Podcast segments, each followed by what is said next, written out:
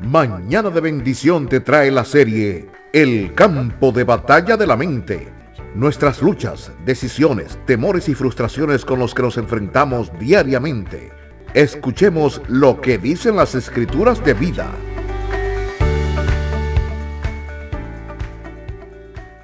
La adversidad tiene el don de despertar talentos que con la prosperidad hubiesen permanecido durmiendo.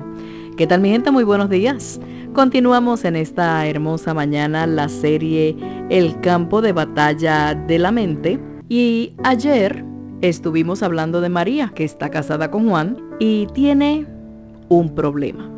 Si usted no lo ha escuchado, vaya y escuche el podcast de ayer y se va a enterar qué es lo que le está pasando a María. Nos quedamos y nos preguntamos qué podría ser cualquiera de nosotros en semejante situación parecida a la de María. Les compartí en Juan 8:31 y 32, que la palabra dice, si vosotros permanecéis en mi palabra, verdaderamente soy mis discípulos y conoceréis la verdad y la verdad os hará libre. Aquí Yeshua, Jesús nos dice, cómo hemos de lograr la victoria sobre las mentiras de Satanás. Tenemos que adquirir el conocimiento de la verdad de Dios de Yahweh Elohim en nosotros. Renovar nuestras mentes en su palabra o con su palabra debo decir, y después emplear las armas de segunda de Corintios 10, 4 y 5, derribar las fortalezas y toda cosa altiva que se levante contra el conocimiento de Yahweh Elohim de Dios. Estas armas son la palabra recibida por medio de prédicas, enseñanzas, libros, podcasts, CDs, DVDs, conferencias, seminarios, estudios bíblicos privados, pero tenemos que permanecer, perseverar en la palabra hasta que se convierta en la revelación dada por la inspiración del Espíritu Divino.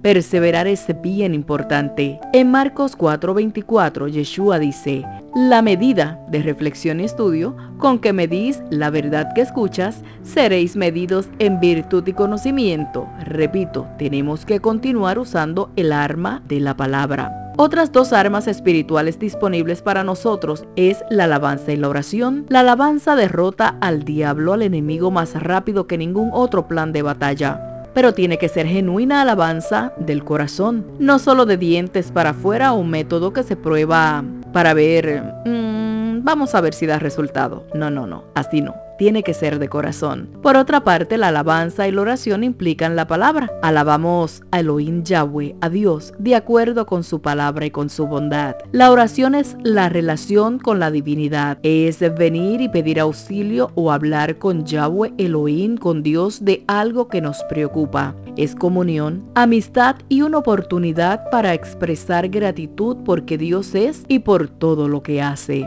Si quieres tener una vida de oración eficaz, desarrolla una buena relación personal con el Padre. Sabe que Él te ama, que está lleno de misericordia, que te ayudará. Conoce a Jesús, Él es tu mejor amigo. Murió por nosotros por ti, sí. Conoce al Espíritu Divino. Él está contigo todo el tiempo como tu ayudador. Permite que te ayude. Aprende a llenar tus oraciones con la palabra de Dios.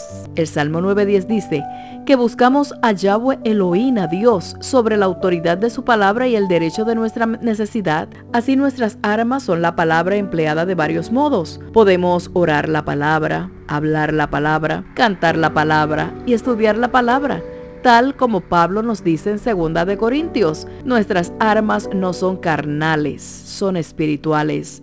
Nos hacen falta armas espirituales porque estamos combatiendo contra espíritus maestros, ¿sí? Incluido el mismo demonio. Aún Yeshua, Jesús, empleó el arma de la palabra en el desierto para derrotar al enemigo, a Satanás, en Lucas 4, 1 y 13. Cada vez que el diablo le mintió, Jesús, Yeshua, respondía, escrito está, y le citaba la palabra. En tanto María, aprende a usar sus armas, sus herramientas, empezará a demoler las fortalezas que han sido erigidas en su mente, conocerá la verdad que la hará libre, verá que no todos son como su padre terrenal, algunos lo son, pero muchos no. Su esposo Juan no lo es. Juan ama mucho a María. Te invito para que mañana continuemos con esta hermosa historia y veremos si están librando esa batalla en ese campo que es la mente. Yo soy Yoli Santana, gracias una vez más porque me permite acompañarle. Comparta estas series de enseñanzas, el campo de batalla es la mente. Es importante saber por qué no puedo dejar este pensamiento.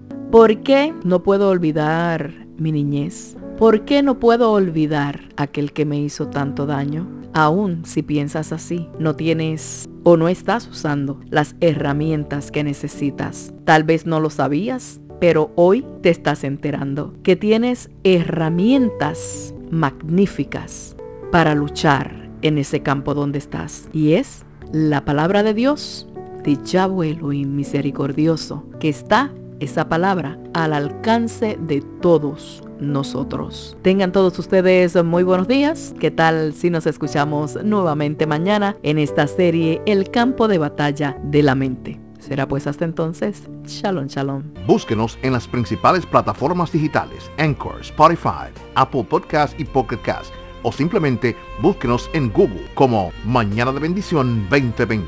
Suscríbase a cualquiera de ellas para recibir nuestro podcast. Hasta la próxima.